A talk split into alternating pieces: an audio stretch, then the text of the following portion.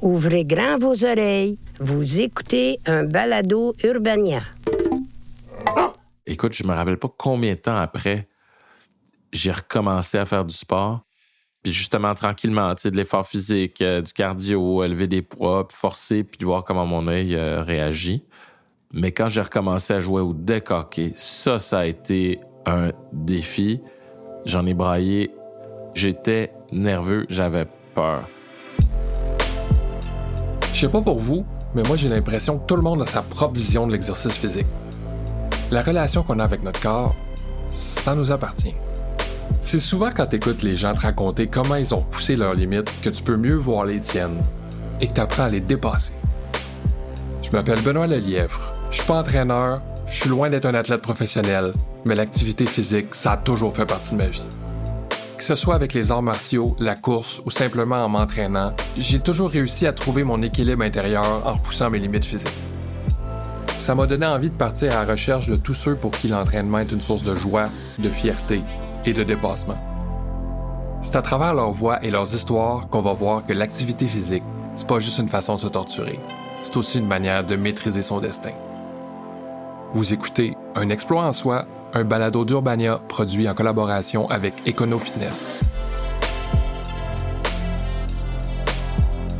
Aujourd'hui, je rencontre Meeker Gary. Benoît, merci d'avoir pensé à moi et de m'avoir invité. Je comprends pas pourquoi, mais merci. Ben écoute, je vais te le dire. Pourquoi on t'a invité? Euh, Meeker, c'est un journaliste sportif, un animateur, un chroniqueur et surtout un passionné de sport. Si vous suivez le sport au Québec, il y a de fortes chances que vous le connaissiez déjà. Pourtant, ça a passé proche que sa carrière à la télé ne dure vraiment pas longtemps. En 2015, pendant un match de deck il y a une balle qui l'a blessé, puis ça a changé sa vie pour toujours. Meeker s'est confié à moi avec toute la bonne humeur et le naturel qu'on lui connaît. Mais ce qui m'a le plus marqué, c'est qu'après avoir vécu un accident tragique, son amour pour le sport en est sorti encore plus fort qu'avant. Meeker, au Québec, ton nom est synonyme de sport. C'est-à-dire ah oui? que ben, tu es journaliste sportif à la télé, euh, tu es passionné de sport, ça se voit. Ça oui. Euh, fait que tu sais, aujourd'hui, on va parler de ta relation au sport, puis comment elle a changé euh, au cours de ta vie. Je voulais savoir en premier, d'où est-ce que ça devient cette passion-là pour le sport? Ah mon Dieu, ben, d'aussi loin que je me rappelle, j'ai toujours aimé le sport. Mon père, fan de hockey, fan de baseball, de soccer évidemment de football. Quand j'étais petit, je regardais le, football euh, à la télé. Mhm. Euh, évidemment, le hockey, comme tout le monde. Mhm. On allait au stade olympique euh, voir les expos. Je tripais. écoute, je, je me rappelle pas. Tu sais, c'est à ce point. Fait que j'ai toujours tripé, puis mon nom, en partant, vient d'un ancien joueur de hockey qui était commentateur à CBC, Howie Meeker. Ah oui. Mon père est arrivé dans les années 70, il écoutait le hockey. Puis il y avait euh, Howie Meeker à CBC décidé de, de me donner ce, ce prénom-là. Fait que le sport a toujours été toujours été collé un peu au sport, puis après ça, ben, commencé à en faire, puis ça a jamais arrêté, puis j'en fais encore aujourd'hui. Donc, euh, ouais, c'est intimement lié à, à ma vie, euh, le sport. OK. Est-ce que tu te rappelles, c'était quoi ton premier amour, le hockey, le baseball? Premier amour, je te dirais le hockey. Mais le football, je tripais beaucoup. Le baseball aussi. Mais à 12 ans, il y a un gars, je sais pas si c'est le coach ou euh, un gars de secondaire 5 qui a fait Toi, t'es grand, viens-t'en, tu vas jouer au basket. fait que. Euh, mais, mais je suis tombé en amour avec ce sport-là pour plein de raisons. Tu sais, ça te permet de socialiser le sport aussi. Là. Donc, euh, écoute, c'est difficile à dire. Aujourd'hui, c'est encore plus difficile à dire quel sport je préfère, mais tu sais, je regarde tout. Là. Je peux passer une fin de semaine à regarder du tennis, du football, du basket, du soccer, du hockey. S'il y a du golf, je vais jeter un coup d'œil. Puis même le curling, j'aime ça. je me suis rendu compte à quel point, genre, une fois que tu as essayé là, certains sports comme le golf, tu te rends compte à quel point c'est extraordinaire ce que les athlètes professionnels font. Puis tu l'apprécies encore plus. Fait que, euh, ouais, c'est c'est intense, hein, finalement. je comprends ma blonde de capoter des fois les fins de semaine, mais de faire comme fais quelque chose de ta vie. On va sortir. Est-ce que tu as déjà voulu être un sportif professionnel? Euh.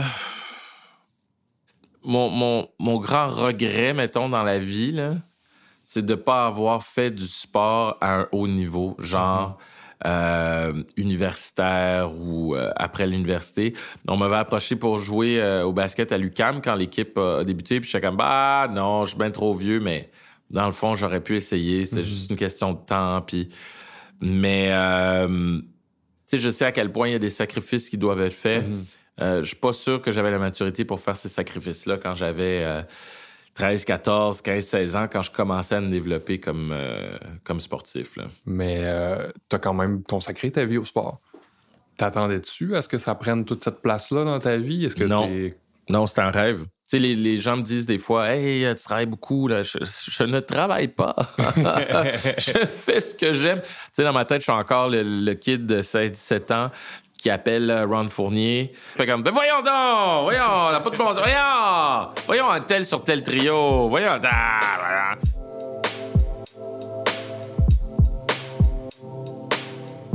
Fait que le deck pour les gens qui savent pas c'est quoi. Pour les profanes? Ouais, exactement. Je dirais que c'est euh, comme du hockey sur glace. La différence, c'est qu'il n'y a pas de patin.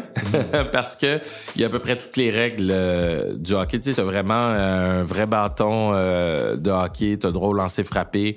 Puis on joue avec une balle orange qui ressemble un peu plus à une rondelle, qui rebondit beaucoup moins qu'une balle.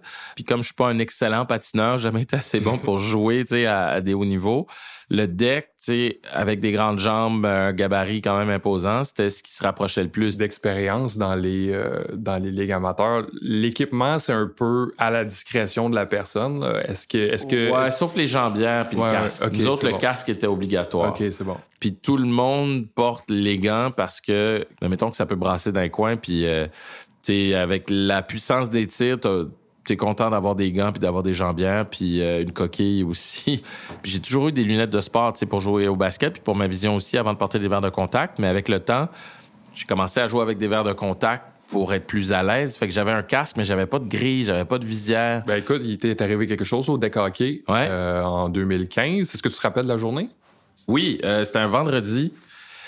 Et euh, étant d'un fort gabarit, euh, je me place souvent devant le filet. Ouais, ouais, et le joueur en défense, mais là, je m'en allais devant le filet en avantage numérique, je me rappelle très bien. Et euh, je disais à, à mon coéquipier qui jouait à la pointe, shoot, shoot, le classique. Lancer frappé qui dévie sur un bâton. Je me rappelle même pas si c'est le mien ou quoi. Dévie sur un bâton et la balle me frappe directement dans l'œil. Qu'est-ce qui se passe dans ta tête? Euh, rien. Blackout euh, de, de, de mon œil. Je vois plus rien. Ça fait mal, une douleur atroce. Je suis à genoux. Dans ma tête, je ne verrai plus jamais. Tu le savais sur le moment? Ah, c'est un feeling, c'est bizarre, ouais. mais je, je le sentais. Puis même après, les médecins étaient là, on va tout faire pour le rescaper. J'étais comme, ouais, c'est ça. mais tu sais, eux autres avaient bon espoir puis tout, mais j'étais comme, ça, je, je, je le sens pas. Je... À un moment donné, j'ai eu un petit espoir. J'étais comme, ah, je vois des petits flashs. Il était comme, non, ça c'est normal, c'est ton air. Mais tu sais, il mettait la lumière devant mon œil. Il n'y avait rien à faire. Mais là, les médecins, eux, croyaient être capables de te redonner. euh, ça a duré combien de temps, cette espèce de manège-là avec les médecins? Eh, écoute, en tout est parti, mettons, je me suis blessé en novembre. Je me suis fait opérer, donc, tout de suite. Je me suis fait réopérer, je pense, au mois de février. Puis là, ils m'ont dit, ouais, non, il n'y a plus rien à faire. J'étais comme, ben, je le savais. tu sais. Je commençais euh, la télé en même temps. Je venais juste, juste, de commencer la télé. Là, j'étais là, OK, ma carrière télévisuelle se termine ici. Ok. T'as eu, eu peur de ça? Eh mon Dieu, oui. Puis j'en ai même parlé à l'équipe d'entrée principale à Radio-Canada. Et ils ont été d'un charme, mais honnêtement, là, tu sais, je veux dire, ça, ça te change une face, là. C'est un magané qui reste plus ouvert, là. J'ai encore, d'ailleurs, les, euh, les images puis ces chroniques-là euh, à la maison sur mon ordi, je les ai gardées. Puis c'est ça, j'ai un œil à la télé. Puis j'ai fait, je pense, deux ou trois chroniques comme ça. Puis ça m'a encouragé. J'étais comme, OK, c'est possible. Tu sais, c'est- possible. Puis il y a des gens qui sont prêts à, à me donner une chance quand même, là, parce que je pense que j'avais fait comme trois chroniques avant. là. Il aurait pu dire comme, ouais, ben, prends le temps de guérir, on s'en reparle, puis on verra. Puis, Ouais, ouais. là, le train est passé, puis ça, ça bouge, mais ouais, c'est pas mal ça. Fait que t'as gardé les chroniques où t'avais ton œil. euh, Ouais, ouais, ouais. Pourquoi t'as fait ça? Ben, ça me rappelle toujours, tu sais, c'est comme mon parcours. Ça permet juste de, de te ramener aussi à la base puis de voir le chemin parcouru, tu sais. Genre, voici où j'étais il y a X nombre de temps, voici où je suis aujourd'hui, quel chemin j'ai parcouru. Puis ça, ces chroniques-là, ça me c'est ça. Les, les- les gens, en général, on, on, on salue, mettons, ma résilience et tout, mais ça n'a pas été facile, tu sais. Ça n'a pas été facile du tout. Il y a des moments où j'ai braillé, puis encore aujourd'hui, des fois, je m'arrête, puis j'ai encore cette frustration-là, puis je braille encore, mais... Mais ouais, ouais, ça me rappelle que c'était c'était rough, là. C'était rough comme période, puis... euh, c'est ça. Puis qu'il y a des gens qui ont, qui ont cru en moi puis qui m'ont euh, qui m'ont encouragé, qui m'ont aidé. Puis ça me permet de pas oublier d'où je viens. Là. Je, je- pour moi, c'est essentiel de pas oublier le, le chemin. Là. Fait que euh, pendant cette période de six mois-là, Mm. Est-ce que tu as arrêté complètement l'entraînement ou l'exercice physique? Complètement. Je pouvais pas, j'avais pas le droit de faire euh, de sport de toute façon. Ouais, la sueur, puis... Non, non, c'est la pression. Parce que la pression, avec l'œil, tout le kit, je pouvais perdre connaissance. Petite anecdote, vu qu'on est urbanien, je la raconte, j'avais pas le droit à aucun effort physique. Wow! Aucun effort physique, ça comprend aussi, euh, comment dire, les rapprochements. Ouais, ouais, ouais. Et euh, il y en a eu avec ma blonde. et j'ai failli perdre connaissance. Oh! Fait que tu vois le genre, là. Ouais, ouais, J'avais, à la blague, j'avais dit, je peux-tu? Euh, Yeah, c'est pas vraiment recommandé. J'étais comme, bon, ouais, médecin. Puis finalement, c'est ça, j'ai failli perdre connaissance parce que j'avais la tête qui tournait. Fait qu'imagine faire du sport intense, euh, c'était impossible. Puis ça m'a, ça m'a énormément manqué, je te dirais, pendant, pendant cette période-là. Puis, euh, écoute, je me rappelle pas combien de temps après j'ai recommencé à faire du sport. Commencé- Qu'est-ce que tu as commencé à faire? L'entraînement en salle? Ouais, euh, gym, tu sais, je vais au gym depuis que j'ai quoi, 19 ans. OK. Puis justement, tranquillement, tu sais, de l'effort physique, euh, du cardio, élever des poids, puis forcer, puis reprendre un peu ce, ce, ce feeling-là d'effort physique, puis de voir comment mon œil euh, réagit. Fait que là, la première fois que tu as remis les pieds au gym, Ouais. euh, comment tu t'es senti? Mais le gym, il y a, il y a- il y a un, un plus grand contrôle, si tu veux. Je pouvais savoir qu'est-ce qui... Quel effort pourrait me faire mal à la tête, mettons, ou que mon œil me ferait un peu plus mal. Si je force vraiment beaucoup sur le bench press, par exemple, je le sais, tu sais, que ça, ça va forcer, mais d'autres exercices, c'est beaucoup moins. Fait que, fait que c'est tout ça. C'est, il y avait un plus grand contrôle, puis tu peux t'arrêter quand tu veux aussi, t'es tout seul. Fait que ça, c'était le fun. Mais quand j'ai recommencé à jouer au deck hockey, ça, ça a été un défi. J'en ai braillé. J'étais nerveux. J'avais peur. Je me rappelle pas si on a gagné ou on a perdu. euh, mais je suis retourné à l'endroit où j'avais eu mon accident. Puis finalement, une fois que je me suis délié les jambes après cette fois-là, parfait, la glace est brisée, on peut passer à autre chose, puis euh, plus grand-chose qui me fait peur. là. La chose qu'on t'explique pas quand il te manque un œil, c'est que les distances sont vraiment complètement faussées. Il y a plus de profondeur. Quand j'ai recommencé à jouer au basket, je me suis fait mal parce que euh, j'arrivais pas à évaluer la distance et la vitesse que le ballon arrivait. J'ai essayé d'attraper le ballon, ça frappait mes doigts beaucoup plus vite que je pensais. Je me suis fait mal. Euh, donc ouais, ça m'a beaucoup manqué, puis ça m'a beaucoup angoissé aussi recommencer à faire du sport. Puis encore aujourd'hui, quand je fais du sport, j'explique un peu à mes coéquipiers qui me connaissent pas, hey, je vois pas de mon œil gauche, fait que c'est dans mon angle mort, je te verrai pas, je pourrais pas te faire de passe. Euh, donc, euh, puis j'ai pas essayé de recommencer à jouer au baseball parce que je suis convaincu que je serais pas capable de frapper la balle ou presque. Fait que tu es revenu au hockey quand même assez rapidement euh, après ton accident. Est-ce qu'il y a une raison pour laquelle tu tenais à revenir à ce sport-là? Ben, pour exorciser le tout, là, c'est évident, tu sais, de de pas rester dans la crainte, tu sais. C'est de revenir en selle rapidement, c'est de te relever rapidement parce que si tu traînes puis tu te laisses aller, euh, tu vas te gruger par la crainte, par la peur, puis par, par le doute. Fait que, ouais, ouais, de revenir en selle rapidement, même avec des capacités limitées, c'est comme, OK, c'est fait, merci, on peut passer à autre chose, je l'ai fait, tu sais. Euh, c'est ça, c'était, c'était comme, il faut que je le fasse, là. J'ai pas le choix de le faire si je veux pas garder cette crainte-là en moi, puis justement, cette tristesse, puis cette rancœur, ben, il faut, faut recommencer rapidement. Est-ce que, quand tu es revenu au hockey, est-ce que tu avais apporté des changements justement? Est-ce que tu avais d'équipement? Est-ce que tu avais. Oui, mon casque avec une grille maintenant. Tu sais, il faut pas qu'il m'arrive de quoi, sinon je suis aveugle. Mhm. Et je me suis mis à porter un jackstrap. OK. C'est là- con, hein? Mais tu vois, je me suis fait mal à un œil. Je suis comme, hey, ça pourrait arriver ailleurs. M'a mettre un jackstrap. J'ai- entendu des histoires d'horreur aussi. Euh, mais là, tu, tu, euh, c'est ton œil gauche qui est Ouais. Est-ce que tu joues à l'aile droite maintenant à cause de ça? Euh, un peu, oui, Ouais. mais euh, mais non, je joue surtout en défense. Comme ça me permet de d'avoir euh, un peu plus de contrôle puis de moins euh, me garrocher euh, dans tous les sens. Ouais, je Puis comprends. mais je joue à défense à gauche justement pour pour me permettre d'avoir un plus grand angle. Puis oublie ça les lancers sur réception maintenant c'est non mais c'est vraiment tough là Ouais, oui, d'évaluer la distance puis je tout là. Puis tu sais, le, le désir aussi de revenir rapidement, c'était un défi aussi personnel, tu sais, de dire j'ai eu un accident, j'ai plus les mêmes capacités, j'arriverai probablement plus jamais à jouer au même niveau pour plein de raisons, entre autres parce que j'ai les jambes lourdes, mais aussi parce que j'ai juste un œil puis je peux pas évaluer les distances. Euh, mais de le faire, c'était genre une espèce de Hey, je l'ai fait. Je me suis dépassé. J'ai été au-delà de ma crainte. J'ai été au-delà de mes limitations je l'ai fait, j'ai réussi, tu sais, puis je fais tout le temps la blague, euh, je dis à ma blonde, je m'appelle pas guerrier pour rien, tu sais, ça- tu peux pas, euh, tu peux pas avoir le nom de famille guerrier puis être lâche puis te laisser aller, il faut que tu te dépasses, il faut que tu pousses plus loin.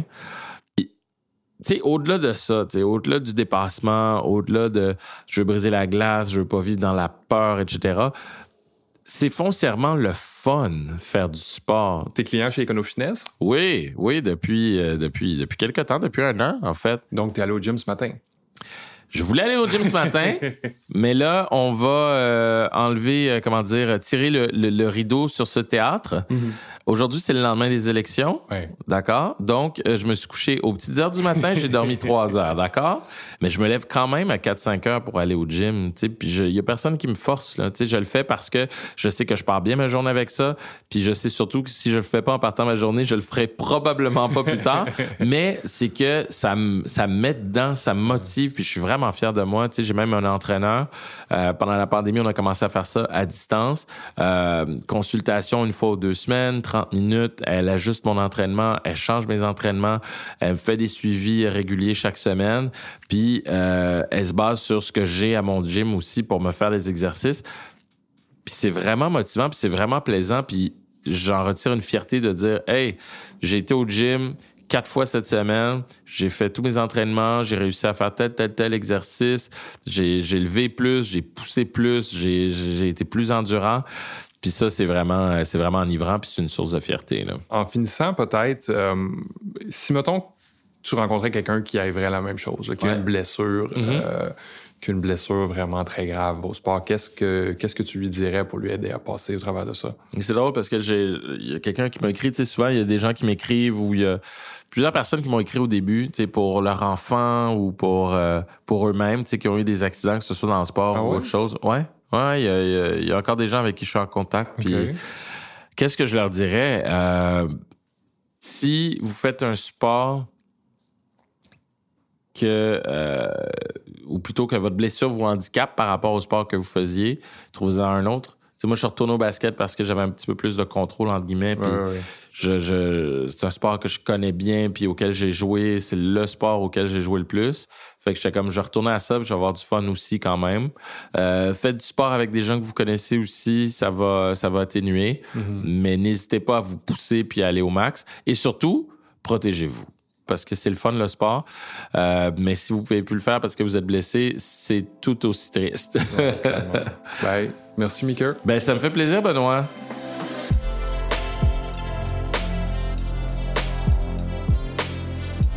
Meeker, c'est un vrai sportif.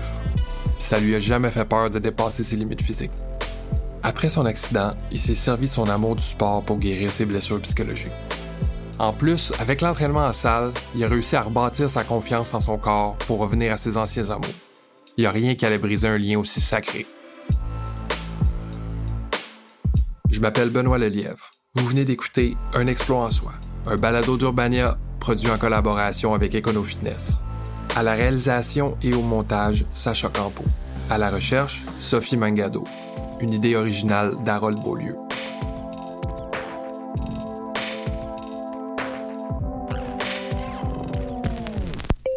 C'était un podcast Urbania.